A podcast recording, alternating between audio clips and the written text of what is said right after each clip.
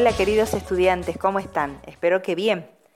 Les doy la bienvenida nuevamente a este espacio del proyecto de medios masivos de comunicación. Y como ya anticipó la profesora Gisela, vamos a hablar un poco sobre el radioteatro. Hasta prácticamente los años 60, o sea, hace mucho, ustedes no habían nacido, las familias argentinas se reunían alrededor de la radio. Bueno, más o menos como estamos ahora, ¿no? Antes de la llegada de la televisión, la radio era el único medio masivo de comunicación que llegaba prácticamente a todos los rincones, urbanos o rurales. Pero un momento importante para las familias era la hora del radioteatro. ¿Qué es el radioteatro? Las dos palabras que forman este término se explican por sí solas.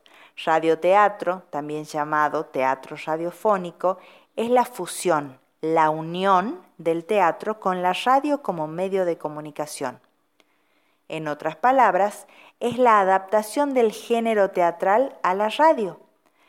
Pero para que esta adaptación resulte, el teatro renuncia a los aspectos visuales de la escena y los sustituye, los cambia por elementos sonoros, efectos de sonido, música y un uso particular de la voz por parte de los actores.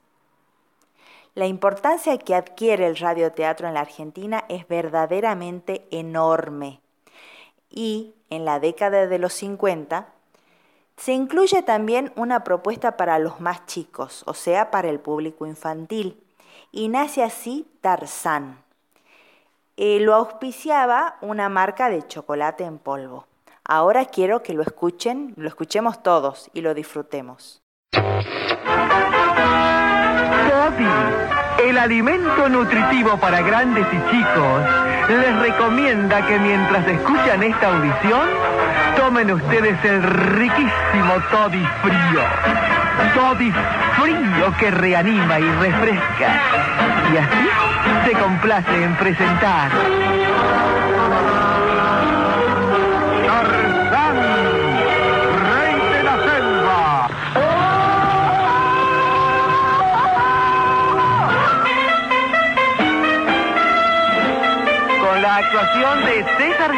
Como Tarzán. Dirección, Jorge Rey.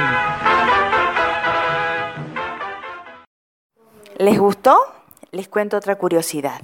Las compañías de teléfono observaban que a la hora del radioteatro disminuían las cantidades llamadas. ¿Qué quiere decir eso? Que a la hora del radioteatro la gente estaba a la vuelta en torno alrededor de la radio y ni siquiera hablaban por teléfono. Grandes tiendas de Buenos Aires, como Harolds, tuvieron que colocar altoparlantes porque si no la gente dejaba de ir a comprar. Y si tenemos que mencionar a un gran éxito, tenemos que remontarnos a los años 40. Este programa fue emitido por Radio El Mundo y se mantuvo al aire, escuchen bien, desde 1942 hasta 1967. ¿Cómo se llamaba? Acá le vamos a mandar un saludo especial a nuestro profe de Historia y Geografía. Se llamaba Los Pérez García y recreaba 15 minutos de la vida cotidiana de una familia típica de la época y contaba los problemas y las alegrías que, que tenía una familia común. Es por eso que logra una gran identificación de la gente. ¿Y cómo comenzaba? Comenzaba siempre de la misma manera. Sonaba un teléfono y se escuchaba una voz que decía, sí amigos, está en la casa de los Pérez García. Espero que hayan disfrutado de, este, de esta vuelta al pasado, de esta ojeadita hacia atrás.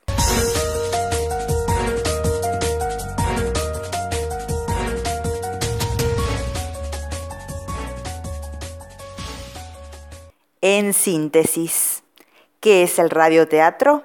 Es la fusión, la unión del teatro y la radio como medio de comunicación. Para responder, ¿cuál es la diferencia entre la obra teatral y el radioteatro? ¿Cómo sustituye, reemplaza la radio los aspectos visuales de la obra teatral?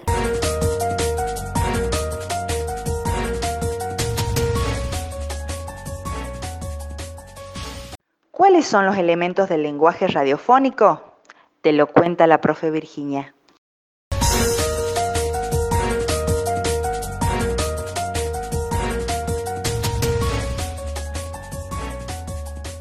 La radio no nos muestra las imágenes de los hechos, sino que nos las sugiere y nosotros debemos usar nuestra imaginación para conseguir que nuestra mente represente lo que está pasando de la forma más realista posible y para eso la radio necesita de cuatro elementos. ¿Cuáles serán? ¿Me ayudan chicas?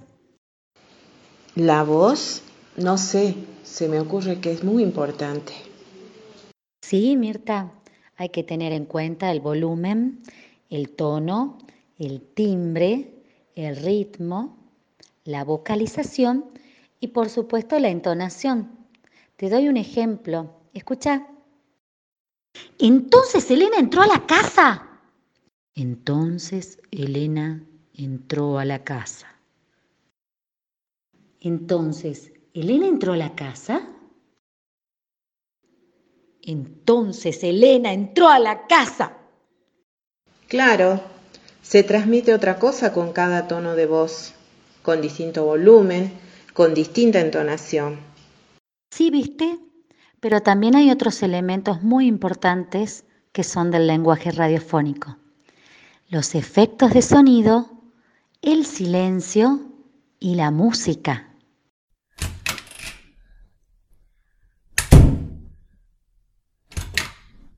Entonces, ¿Elena entró a la casa?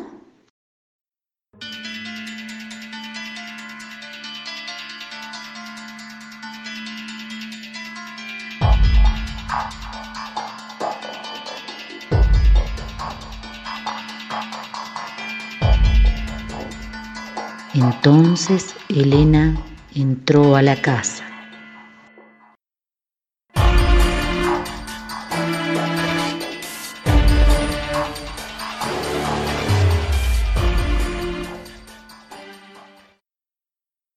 Entonces Elena entró a la casa.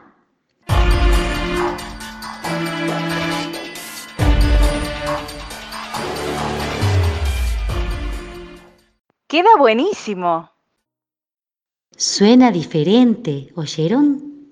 Los ruidos, que también los llamamos efectos sonoros, sirven para crear escenarios en nuestra mente. Ayudan a identificar lo que está pasando, lo que sucede cuando se está narrando el momento en el que está transcurriendo y dónde se relata una historia. Los efectos sonoros sirven para construir imágenes auditivas. Queda buenísimo. Sí, la verdad que queda buenísimo. Con estos cuatro elementos del lenguaje radiofónico podemos hacer cuentos, narraciones, radioteatros. ¿Te acordás cuáles eran? Repasemos. La voz, el silencio, los efectos sonoros y la música. En el módulo de la próxima semana vamos a trabajar más profundamente cada uno de estos elementos. Hasta la próxima.